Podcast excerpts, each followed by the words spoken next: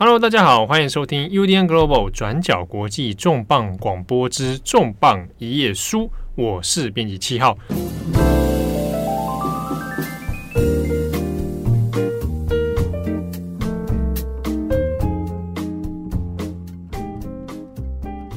今天的重磅一页书呢，我们又来到了一个月一次的版权经纪人艾珍的。读书时间，好，我们欢迎艾珍。大家好，我是艾珍。好了，那艾珍上一集呢，帮我们介绍了奥巴马应许之地，还有他出版的一些背后的种种故事哦。今天这一集，我们刚好是在二零二一年的一月来播出，其实是个很好的时机，我们来回顾一下二零二零年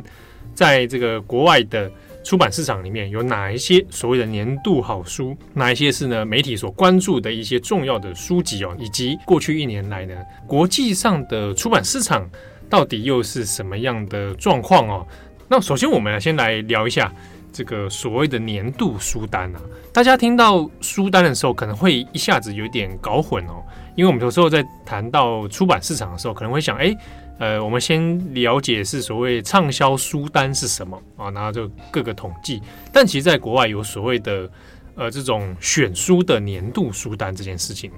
对，我来跟大家大概说明一下好了。其实年度书单呢，并不是说这个是今年度最畅销的书，因为我们在讲畅销书的时候，我们会讲哦畅销书榜啊，畅销书单。可是年度书单呢，其实是各大媒体他们会有自己的书评啊，自己的记者、自己的编辑，那他们来回顾今年出过哪些书，来选出，通常是会有一百本啊，然后或者是有时候会选五十本，或者选十本，他们觉得今年最好的书。这个才叫做所谓的年度书单，所以这些书并不见得他们是畅销书，可是这些书是这些媒体的书评记者们觉得今年度他们觉得最好的书，也是品质最优秀的书，所以拿来推荐给他们的读者。而各大媒体几乎欧美的各大媒体，像是《时代》杂志啊，像是《纽约时报》啊，他们都会有这样的选书。也可以看出每一家媒体他们不同的选书口味，当然也可以很容易看出有一些书是它的品质达到每一个书单你都可以看到它的身影的。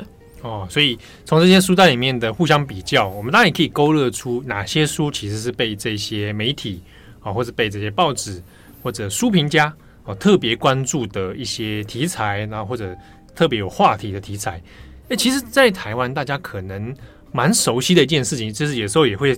变成新闻了，然后就听到说啊，某某人他还开了书单，有没有？比如说，大 很多人都会很喜欢看所谓的比尔盖茨新年书单，哦、对对对，不然就是以往总统会开书单嘛，还有嘛是度假的时候去读的，要么就是他新的一年度他会开一个书单，那每次一开之后，大家就会想说哇，有哪些书被推荐？那通常一列入书单，也就会相应变成所谓畅销书。对，就是这些人，大家可以想成他们算是书界的网红吗？就这些人选的书，大家会特别想关注。那其实刚刚谈到的比尔盖茨跟奥巴马，哎，刚刚讲到总统嘛，其实奥巴马是里面最有名的，他每一年都会开他的好书书单这样。那比尔盖茨呢，其实算是台湾出版社选书的一个蛮重要的指标，因为我觉得比尔盖茨他作为一个商界人士，然后到近年又转型成为一个比较像意见领袖，大家会比较关注意见领袖，他选的书通常。常是很容易成为畅销书的，像是我觉得大家一定会比较知道一本书叫做《真确》，像这本书就是获得比尔盖茨的推荐，所以比尔盖茨在选书界，他算是一个蛮重要的指标，也算是台湾出版社购买版权一个很重要的参考对象啊。所以他的书单会不会来看看说，哎，哪些书是未来有机会啊，然后被国际版权看上，然后再来做做后续的出版的。对，然后刚刚还没有讲到一件事是，大家想说年度书单嘛，顾名思义，他们里面选的书都是二零二零年度出的。可是我们刚刚提到的比尔盖茨，大家可以去看他今年度发表的五本好书书单，其实里面只有两本是二零二零年出的，也就是比尔盖茨他自己选的书，比较像是他刚好今年度看到的书，他想推荐给大家，或者是他考量到今年的呃社会状况以及年底的可能他观察到的舆情，他想推荐给他读者的书。不过像奥巴马以及各大媒体选的书，都是二零二零年今年内出的书，就是今年限定啊，一个就是当当年度啦。对，对对，限定的书。对，好，那与此同时呢，其实我们也知道，大概在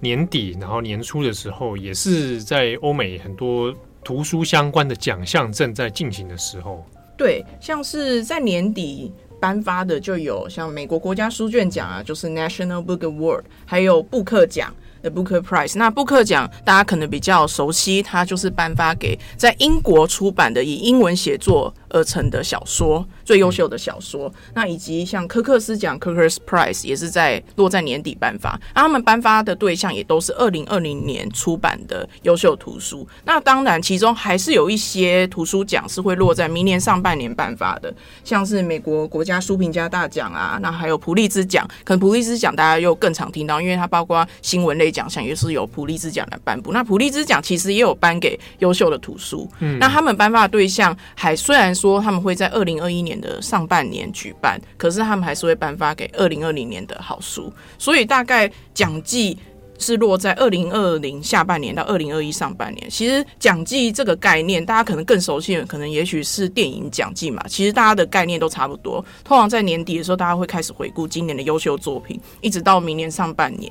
那通常大概是这样的一个流程，对对。那所以差不多也就是在一年的大概下半的时候，然后到年初的时候，也大概也是你们做国际版权，就大概最算是最忙碌吗？或者是注意力会开始比较跟紧这些？事情的时候，大概是到从下半年到明年上半年，大家都多少会关注一下。从年度书单开始，从各档奖项开始，会收集一些，例如我代理的书，如果入选好几个媒体书单，甚至是有机会获得重大的书籍奖项的时候，我们作为版呃国际版权经纪人的话，就会收集这些资讯，再 update 给出版社，让他们知道说，哦，这些书我代理的书有获得这些奖项，获得这些媒体的肯定哦。那如果你还有兴趣的话，可以加紧审。读那加紧审读的意思当然是暗示说，这些书是一年当中品质最好的，至少这些媒体的保证之下，所以你可以优先朗优先审读这些书啊，然后可以加紧再翻译出版这样子。对，如果你有兴趣的话，如果对版权有兴趣的话，你可以优先审读这些品质优秀的书。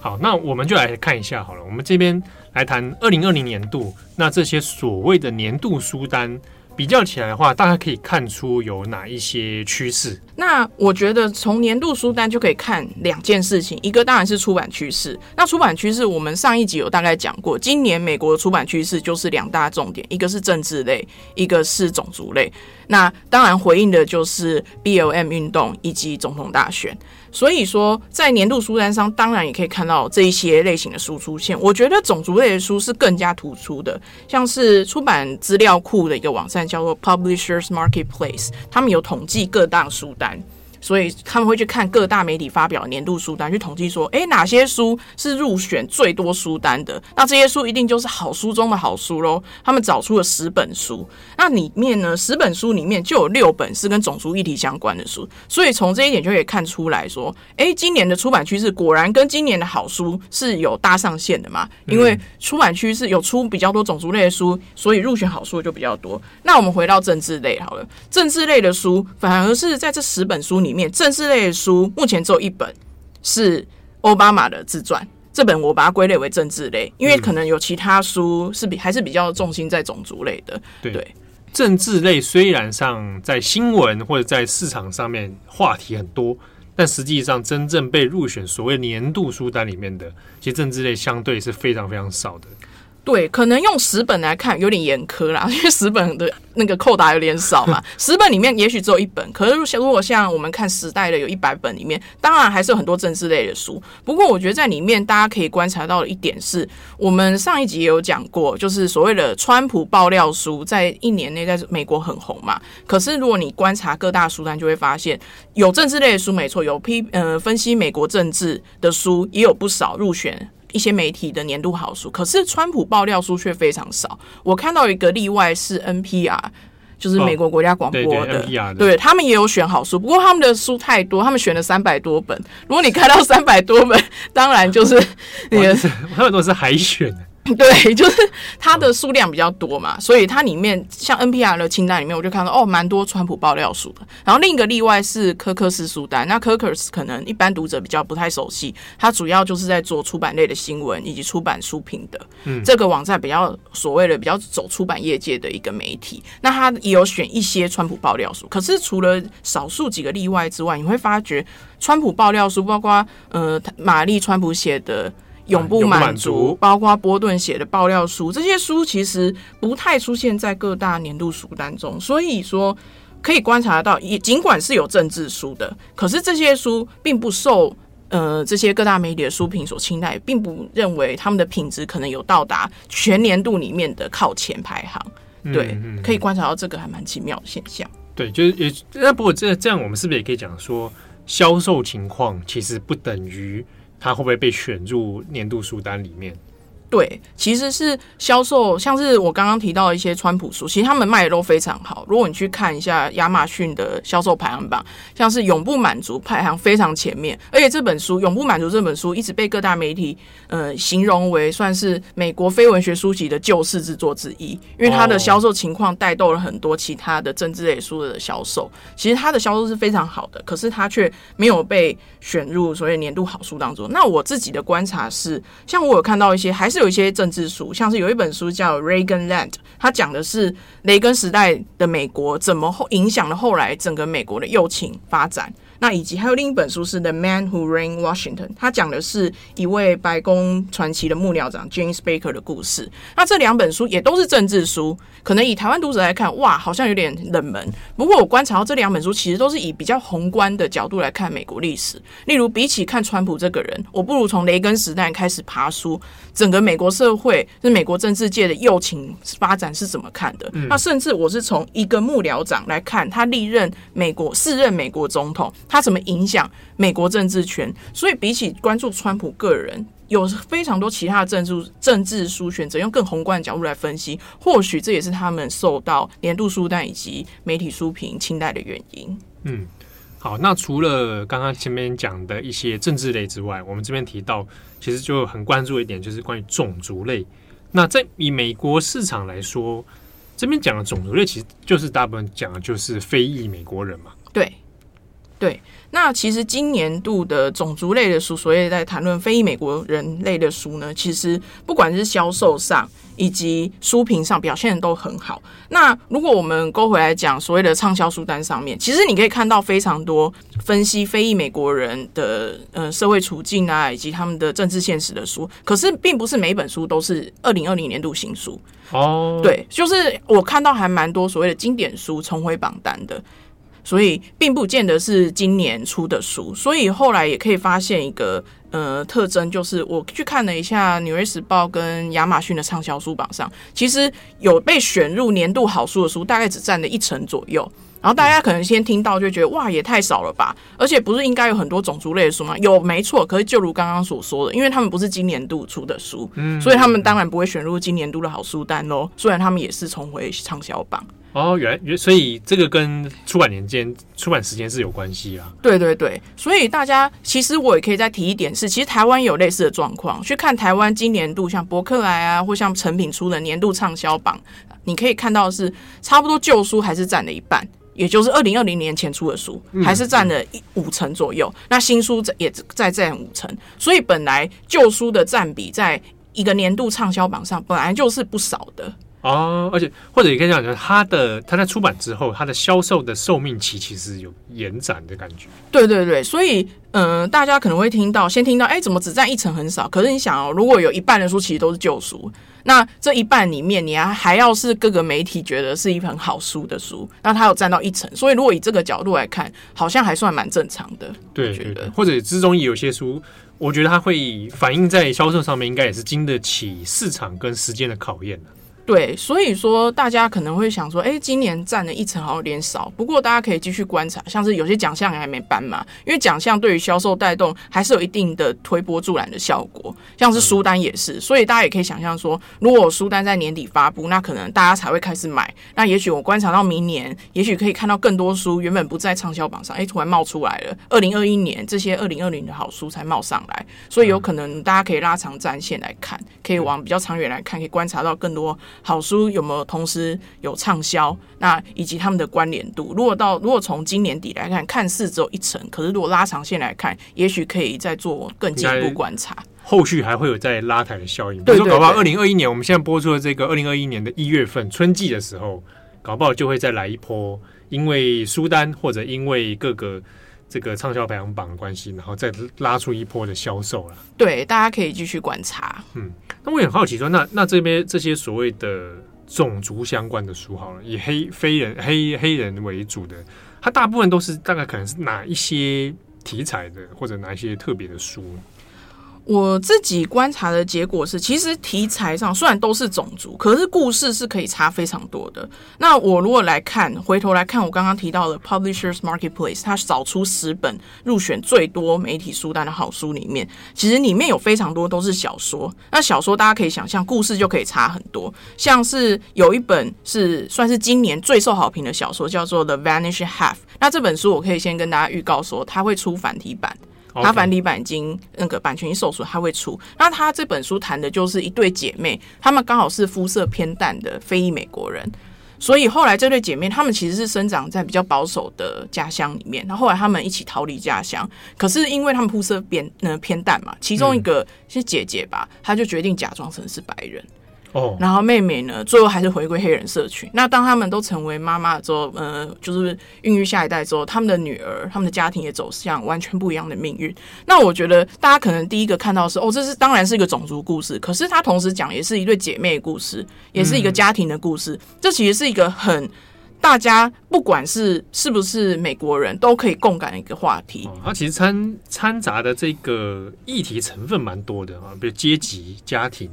对，种族，然后或者这个手足，对，其实它的呃议题虽然说它是一个种族议题的书，可是它其实广度也非常大。那像是有另一本是回忆录，它是 Memorial Drive，它叫做 Memorial Drive。那它讲的其实是，虽然回忆录大家可能比较不熟悉这位作者，作者其实是有得过桂冠诗人这样。那他其实回顾的是他自己成长的历程，可是里面也讲到他从南方家庭，他作为所谓的非裔美国人跟可能白人的混血儿，他的生长情境是什么？那回顾他自己一路走来过程，怎么回应到整个美国社会的变迁？所以也有这种可能，嗯。讲的是自己的经历，嗯，可是还是一样，像这本书销售也很好，却还是可以勾起大家的共感。可能对于南，他对整个南方社会的叙述，以及他里面叙述非常多他对他母亲的情感，因为他母亲最后是死于家暴，对对，所以对于他对于家庭暴力、家庭关系破碎的家庭也有很多的描写。所以就算他是种族书，他还讲到很多家庭，讲了很多，还有很多其他的，大家更能共感、更广大的。呃，情感记忆。哎，这本 Memorial Drive 其实它听内容听很像之前台湾有出的那个《在世界与我之间》哦。对，因为那本也是黑人作家写的，那他其实是一个写给儿子的长篇信。哦，他就是，家书吗？家书对，那、嗯、就是他在里面是在不断跟儿子对话。但是他对话里面其实谈到就是他自己的童父亲自己的童年，嗯，他对儿子的教育的期待。那中间当然就是牵扯到非常多。黑人在美国社会里面生存的各种压力，然后各种痛苦，然后他也带到了自己求学生涯中的，不管他是爱情啊、亲情啊、嗯、等等。那那本后来也是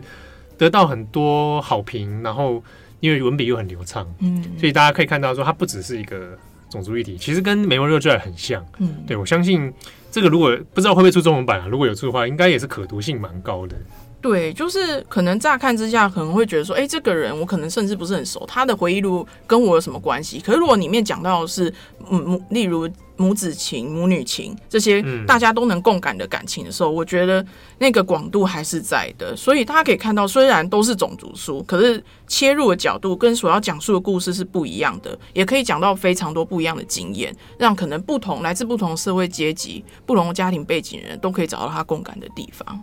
那另一本在今年度入选非常多年度好书的另一本书，可以提的非文学书啦，就是一本书叫做《Caste》。那可能大家听到这个书名，大大概知道哦，所以是种姓制度嘛。那这本书主要就是拿种姓制度来谈美国的种族问题。那它印度的种姓制度来，它比较像是以所谓种姓制度，然后来谈哦，所以跟印度比，印度的种姓制度怎么样？然后美国种姓制度，所以美国的种族阶级。是不是其实是很类似种姓制度？就是只说它几乎没办法流动了，对，固定然后世袭了。对对对，所以他比较的不只是这两个，更有趣的是他还回去比较所谓纳粹德国时期他们做的所谓压迫犹太人的这些制度，甚至有一些是取经自美国的种族隔离政策的。啊，就是说里面有爬出一些历史是。呃，纳粹当时学习美国，对对，所以可能我觉得啦，就是这本书最有趣的就是用种姓制度来谈，可能大家没想到哦，所以纳粹的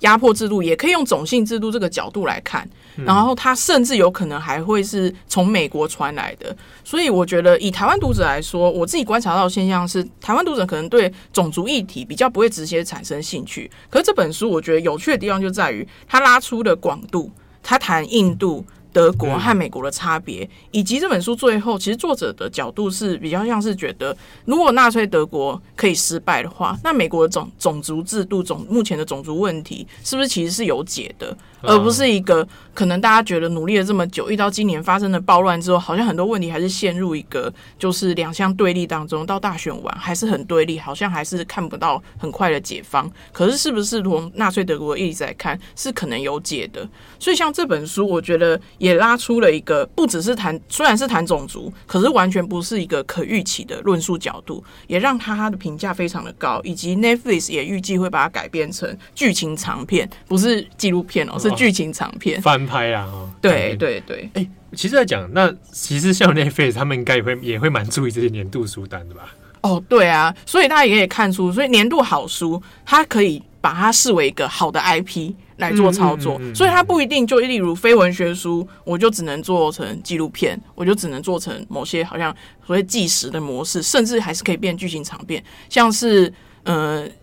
有一些 IP 都到了今年，那 Netflix 可以看一下。有些其实也都是非文学书改编的，像是我们刚刚提到的《The Vanished Hub》，其实它也已经被 HBO 买下来版权了，会做成迷你影集。嗯，所以说这些影视公司也会关注这些年度书单，这些年度大家比较多人讨论的好书，把它做成一个 IP，那可也可以因此让这些书让更多观众看到，那甚至推播它的版翻译版权销售，这都是有帮助的。因为在台湾书市是，嗯、呃，所谓的影视改编是一个非常大的助力。哦，对对，这个我想这个这样的模式跟产业生态其实是蛮值得观察的耶。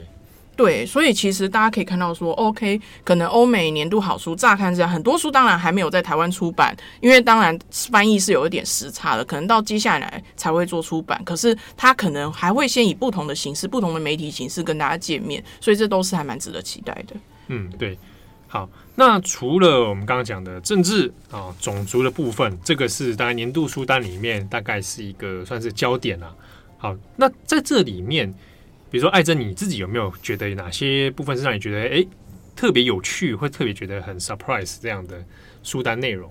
哎，其实看一下这些书单，我第一个注意到就是好多日本女性作家的作品哦。像我在里面看到了好几本书，例如说川上未映子，她获得芥川奖的代表作《乳与卵》，那以及春田沙彦夏的《地球新人》这本书，《地球新人》在今年台湾也出了。那以及当然大家可能比较知道就是八十二年生的金智英，赵南柱的作品，这在台湾已经出，而且卖得非常好。那另外一本就是柳梅里的《JR 上野车站公园口》，这一本台湾还没有出。对，以及恩田路的比较久以前的作品《尤金尼亚之谜》，那这几本是我大概先扫过，就是这几本书都出现在好几个年度书单中，所以你可以发现的是，哎，为什么这么多亚洲女力的感觉在欧美好像发光发热的感觉了？就特别有，就是它因为不是未必是销售榜关系，它可能就是我特别有关注到这些书，然后选进来。对，代表这些书的第一个翻译品质一定有在中上程度以上，所以才可以它的文字可能翻译的非常好，也可以让这些书品阅读上非常的流畅，甚至可以感受到原著原著作者的笔触，所以它的翻译品质一定是有一定程度的。那再来，我觉得可以放回整个更大脉络来看，就是其实。呃，女性主题在这几年在欧美出版市场一直都是一个蛮重要的一个类型，也非常多作品问世。那这几年又可以看出，他们对亚洲女性的关注也有越来越强烈。所以可以看到的是，首先可以提的就是春田沙彦香这位作者。那可能台湾作者更熟悉的会是他的代表作《便利店人间》。嗯，对对对，像《便利店人间》这本书在去年在美国出版的，他的评价非常非常好。而且入围很多图书奖以及好书。二零一九年的时候，在美国出版。对对对，英文版在美国出版了。哦，而且而且销售是好的。对，销售是好的。哎，这个好像在欧美市场相对可能少见一点吧。翻译的书，然后对，翻译书要在欧美市场表现，是其实是一直以来都是很难的，尤其是美国。美国的翻译书占比向来是很低的。对啊，因为市场上真正你如果去美国书店看。你要找那个翻译其他国家翻译的书进来，你还要特别找那种特别的专柜，可是量都很少。对啊，所以因为而且就是我觉得从电影就可以看得出来。我上一次很惊讶的一件事就是那个时候《寄生上流》还没有得奥斯卡奖，应该是先得其他奖项。然后奉俊昊他的颁奖感言一个就是在说，大家只要跨越那个小小的障碍，叫做名为字幕的小小障碍，你可以接触到更宽广的艺术世界。所以你就可以感觉到哇。美国人看电影，第一个当然跟他们不看字幕的这个习惯有关，所以他们接触翻译作品、接触外国作品本来就偏少，书籍更是如此。对，但我相信这个这个生态可能也慢慢变化了。嗯，比如说，呃，日本动画在 在欧美，他不得不看字幕，可那个接受度其实有越来越高。他们也很，其实欧美自己有很多热情字幕组在 在做相关的翻译，所以我发现，哎，好像比如说在不同人口族群里面。好像对于字幕的接受度也开始有点变化了。对，所以可能也可以从这边勾回来看，对于翻译书的接受度，可以看得出来，显然接受度越来越高，而且甚至是不止女性主义，他们对亚洲女性的处境可能也是越来越关注的。对，像是刚刚讲到的，呃，《便利店人间》讲的当然是这本书，可能讲的是一个。不管日本女性的处境，以及在日本作为一个非正常人要承受多大的压力，在便利商店这个到处可见、维持大家生活必须的一个空间里面，在便利商店工作人却是这个社会。嗯、呃，被不被认同的 loser，对，就是一个底层哦，不被认同的一个人。对，也就是说，这样的一支，嗯、呃，这样的主题可以很受，一样可以让欧美读者有共感性。一直到这一本《地球新人》讲的也是，这个女生从小就觉得我是外星人，我就不是地球人。嗯、地球人不要一直逼我跟另一个地球人结婚生育。对，这我就是这是一个地球地球逼我融入你们地球。对，他讲的也是，其实还是在讲一样的主题，类似的主题，就是所谓正常。跟非正常，所谓的整个正常社会的运作带给嗯、呃、所谓的非正常人有多大的压迫性，以及正常所谓的正常的荒谬性。嗯、那大家可以，我刚刚提的这几本书，大家可以想说哦，这几本书，不过像是《乳与卵》这本书，我那时候看到最大的震撼就是哇，这本书得的芥川奖，可能大家会觉得说得奖的书，而且是日本这么重要奖书，想必各国一定立刻就跟进吧？其实不是，这本书已经是二零零八年的书了。哈。对，十二年前呢？对对对，二零二一年十三年。对，所以这个时差完全不是台湾读者的接受翻译小说翻译来的那个时差可以相比的。所以由此又可以看到，在欧美市场翻译小说是多么的困难。哇，那他们的这个书本世界多么的贫瘠呀？对不对？你看，在台湾可以看世界各地的书，在美国。哇，那真的差蛮多的。对，所以大家可以看到，真的是翻译小说进入美国是一件很难事，而且今现在可以看到是女性作家。对，那像刚刚提到的柳梅里的这本书，这本书我猜啦，因为今年他又得了美国国家书卷奖的翻译文学奖，嗯、有这么大的奖来加持，这样有可能台湾繁中版有可能会问世。柳梅里这本是 JR 上野公园口啊。对对对。好，这本书有机会可能搞不好。对，各各个出版游戏有有机会看到。对，而且这本书它讲的其实不是女性主题，而是一个边缘人。他这个这个男主角好像跟他讲的应该是跟上一任现在的上皇同一、啊、同一年生，然后以及勾勒这个人是个底层人物，跟上皇算是同一年生，可他们走向完全不一样的命运。例如他在、嗯、呃。呃，上一届东京奥运举办前来到东京打工，然后最后他第一个抵达的地方可能就是 JR 上野车站，可最后也死在这边，因为他沦为一个就是流浪流浪者、无家者，对，以及最后，而且这个人来自于东北，所以也讲到了，也嗯，日本的作品里面很常出现的所谓的后三一的情节，嗯然后作者自己本身他现在也住在东北。对，所以他那时候得奖的时候，也有讲说这本书他想献给这些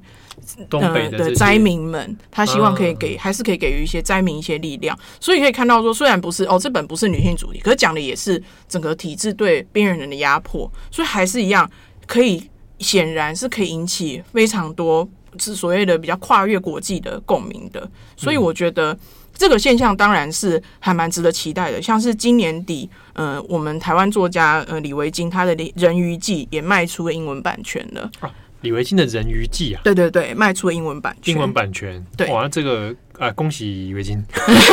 就很很开心。对，所以像这本，像是如果这些书的畅销，或这些书的被好书榜肯定，可以带动更多的亚洲作品。呃进入美国市场，甚至更多女性作家也因此呃能够被美国市场看到，而让更多更多的女性作家被阅读，我觉得这都是一个很好的呃走趋势走向。哎，像你刚刚有提到八年生的金智英，其实这本也在欧美的关注度有蛮高的。对，像这本书，它在韩国自己本身大畅销嘛，然后到二零一八年开始，它的国际版权算是开出了很好的成绩，销售的非常惊人。那当然不能只靠韩国的销售，其实在台湾的销售也很好。如果说这本书不止在母国销售好，它的翻译版某一个翻译版先出了，它销售也很好的时候，也是一个很好的推波助澜的助力。哦，就是说。其他出版社开始作为评估啦，对对对，也是一个很好的指标。它是有机会可以跨文化对去做销售的对，甚至是如果卖出英文版权，更可以，更是一个很大很大的助力。好，那在之中还有没有什么其他的书有特别被关注到？那我自己在关注到另一个小惊喜，就是在时代的百大必读好书单里面，可以看到黄之锋的著作《On Free Speech》。那这本书根据黄之锋自己在脸书上的说明，是那个时候 Penguin 自己找他。问他要不要来出一本书？那那个时候他有蛮多方面的考虑，包括他以他的年纪出一个回忆录，以及对跟他自己的贡，他自己也会去反 反问自己对于抗争的贡献度啦，以及他出书的一些诸多其他考量。不过最后还是决定要跟 Penguin 合作这本书，然后以及他先推出英文版，那同时有很多种语言的版本也有陆续在推出。那我自己的惊喜是因为我看了几份书单里面都没有看到这一本 On Free Speech，可是却在时代的书单里面看到了。对，那不免我就会想到，呃，香港运动以及时代杂志里面千丝万缕的，所以有点爱恨交织的情节。对，因为这个东西可以拉蛮长来看，因为像是，呃，香港抗争者有几度都有登上时代杂志的封面。那当然也有在二零一九年在票选年度风云人物的时候，也有发生一些争议出现。嗯、对，所以。到了今年的年度书单，他们选的黄之锋这本书，我相信可能要把它解读为是对抗争者的力挺，可能还是可能很多人也会觉得这可能也是太武断。不过我觉得大家是可以继续观察的。为什么这家媒体会选这本书，而其他媒体没有？他选这本书，它的脉络是什么？大家看时代跟香港抗争的脉络，那他这些脉络的未来是什么？我觉得都还蛮值得继续观察的。嗯。我我猜测，大概也是大概承袭他他一贯在于，他其实针对香港议题其实蛮投注很久了。嗯、对，那像前面讲的封面人物的事情，他其实也反反复复在这个在这个问题上经营蛮久了。所以我猜他选这本大概也是一个指标性吧。那就是因为黄之锋嘛。好，那目前应该出书的也应该是他，就是以一个 icon 来 icon 人物来讲，应该也就是目前是他。也许未来罗贯中会不会出书不晓得，但至少黄之锋有了。对，但他这本书其实是以英文写作，对，是直接以英文写作然后出英文版。那目前繁中版还没有问世的消息，那我觉得大家可以再慢慢的观察看看。那不一定会有繁中版啦，不过这些东西都是可以再拉长时间来观察的。那今天跟大家聊了一下，就是欧美媒体的年度好书书单。最后，我想要跟大家以一个。小讨论作为总结啦，就是因为我是一个文学呃非文学版权经纪人，就是意思是我主要是做非文学书啦。那其实我这一年最大的感想是。因为美国可能今年出很多种族书，出很多政治书，可是这些书大部分都不是台湾读者会很直接感兴趣的，所以我作为版权经纪人的角色，有时候会觉得哇，好水土不服哦！我要卖的这些书，我代理的这些书，好像台湾读者都不会很主动的很感兴趣。哎，其实我我在想，我我自己也常常有这种困惑，因为台湾有在出非裔美国人的书，其实也算是有一定的量了。哦，那之中切入点，像我印象蛮深刻，像比如说《维瓦蒂效应》这一本，其实也是在谈美国种族研究，然后各个比如说啊，黑人的灵魂啊，或者是像我刚刚前面讲，在世界与我之间，那这些书其实大部分很针对美国黑人的脉络。可是我每次读的时候都在想，比如说好了，我在转角国际的相关的有关非裔的文章里面，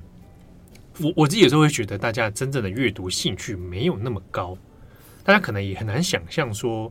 哦，所谓的黑人他们的处境会是怎么样？大概可能是跟生活经验的落差有关了，所以变成好像黑人在在台湾社群里面脉络里面，变成一种有点像迷因化的东西的，就是它变成网络梗，它变成什么什么，但是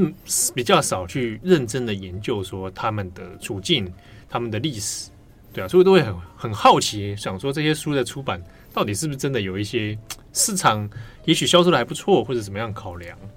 我自己会觉得说，嗯、呃，当然。我觉得台湾市场势必不需要对于所谓的美国的好书书单照单全收，这当然是不需要的，因为这跟每一个地区的知识以及阅读版图都有很大的关系。所以我觉得对我来说，我自己的角色，我对我自己角色的反思就是，如果这些书乍看之下都不是台湾读者会直接有兴趣的。就一定要再去进一步问的问题就是，那哪一些是你觉得大家值得一看的？一定不是说这本书很受欧美的追捧，很受欧美的好评，台湾人就一定要读，没有这种道理。一定是哪些你觉得还讲的不够多的，哪些事情你觉得还谈的不够多的，我愿意为他再推一把，推荐给出版社。这是我对我自己角色的今年的反思啊。所以说这些书乍看这样很水土不服，没有关系，因为这本来我的工作就是从里面。看到哪一些是我觉得台湾的阅读版图还需要看的，例如种族议题，可能对台湾人很多台湾人还是会觉得种美国的种族议题有那么严重吗？那我想谈就是，例如最近皮克斯的动画《灵魂急转弯》上映了，大家可能很难想象，这其实是皮克斯第一部以非裔美国人作为主角的动画。对，为什么到了今年才会有第一部非裔美国人作为主角的动画？在皮克斯被上上映出来呢？对啊，这件事是不是就也看到说，的确这个种族议题是指一直到今天，对，对，对，都很严重的问题的。或者透过这些书的一些脉络，你才可以理解说，那为什么有一些到到现在好莱坞影业里面还是会告诉你说，种族问题仍然是一个是一个隐藏的结构哦？那到现在是没有解决的。我想这个疑问，也许很多人在台湾想说，哎，有这么严重吗？